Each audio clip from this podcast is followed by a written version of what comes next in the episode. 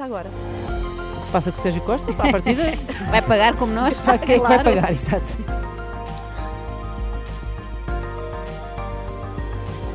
Eu estou bem. Aliás, Estou olha, bem, ainda bem. claro, E sim. não há, não há Mas muitas. também que- pago, como os Ah, outros. é pois, não há muitas que fiquem de fora, não é? As telecomunicações ficam mais caras, como estava a dizer, a partir de hoje, um aumento a rondar os 4%.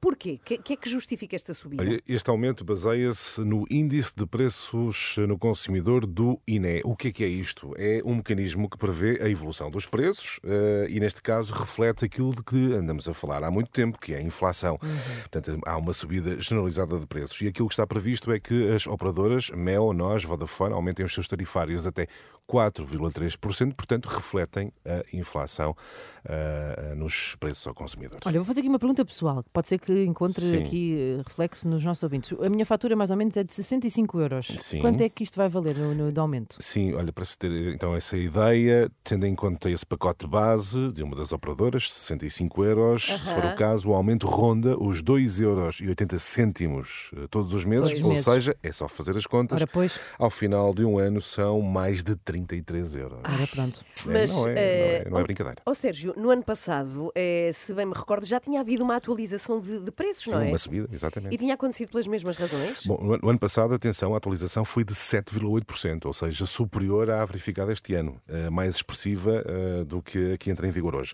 Somados estes dois aumentos, só para se terem eh, isto em conta, de 23 e 24, 2023 e 24, eh, há um aumento generalizado na ordem dos 12%. Mas o que é que aconteceu o ano passado? Era a tua pergunta. Eh, eh, não tem a ver com a inflação, mas sim com o contexto macroeconómico e Ah. geopolítico, ou seja, a guerra na Ucrânia.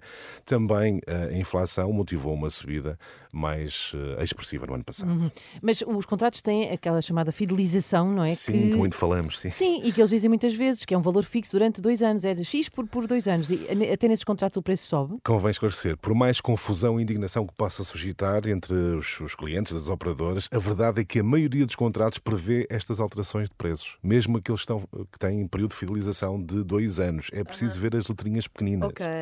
E quando há contratos feitos por telefone, muitas vezes nós não fixamos, mas os, eh, os operadores dizem que eh, este contrato é suscetível de variação de preços conforme o índice de preço dos consumidores. ao ok, consumidor. ok. E o que é que diz, Sérgio, a ANACOM, a autoridade que regula este setor das comunicações? É muito crítica, já demos conta disso mesmo, critica estas subidas de preços, contrariam recomendações para que houvesse contenção por parte das operadoras, até porque há dificuldades nas famílias, como sabemos, mas são recomendações que têm sido ignoradas, uma vez que as operadoras optam sempre por aumentar os preços no valor máximo permitido, que equivale à variação do tal índice de preços no consumidor de que falava no início desta nossa conversa. A verdade, a verdade é que a partir da fatura deste eh, mês Paga. vamos pagar mais. Mais, Ora, pois. vocês sabem como é que se chama uma locutora deste programa que trabalha em estatísticas? É a Iné Lopes Gonçalves. Ah, muito bem.